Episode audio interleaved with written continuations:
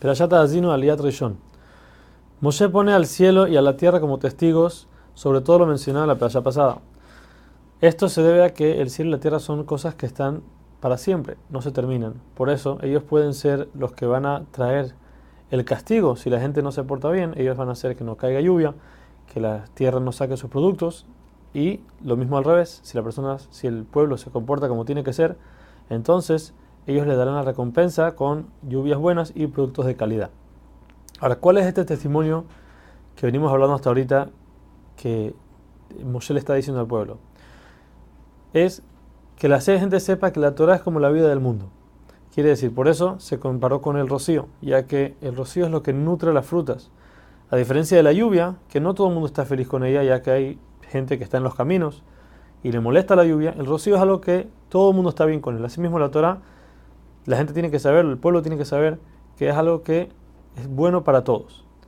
Por otro lado, la Torah también fue comparada con la lluvia, ya que la lluvia es la que nutre y llena las frutas, y con el viento, que también por medio de él se va moviendo la lluvia y hacer creciendo todas las frutas. Asimismo, la gente tiene que saber que la Torah es la que nutre, cuida y hace crecer a los que las estudian.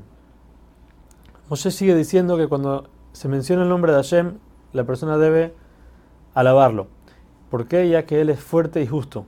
Él le da a cada persona lo que se merece, tanto a los justos, su pago, por más de que puede ser que la gente no lo vea al principio. Tarda en llegar, al final llega, y asimismo los malvados, aun y que puede ser que la mayoría de sus actos son malos, si hacen algo bueno, se les da su recompensa. Por otro lado, si una persona le va mal, no tiene por qué echarle la culpa a Hashem, ya que fue él mismo que se lo causó por sus malos actos sino al revés. Hashem fue el que te hizo, te puso en un nido para que crezcas y te hizo un pueblo grande con diferentes jerarquías. Por eso, si la persona le va mal, no es porque Hashem se lo causó, sino él mismo se fue del camino que tenía que estar.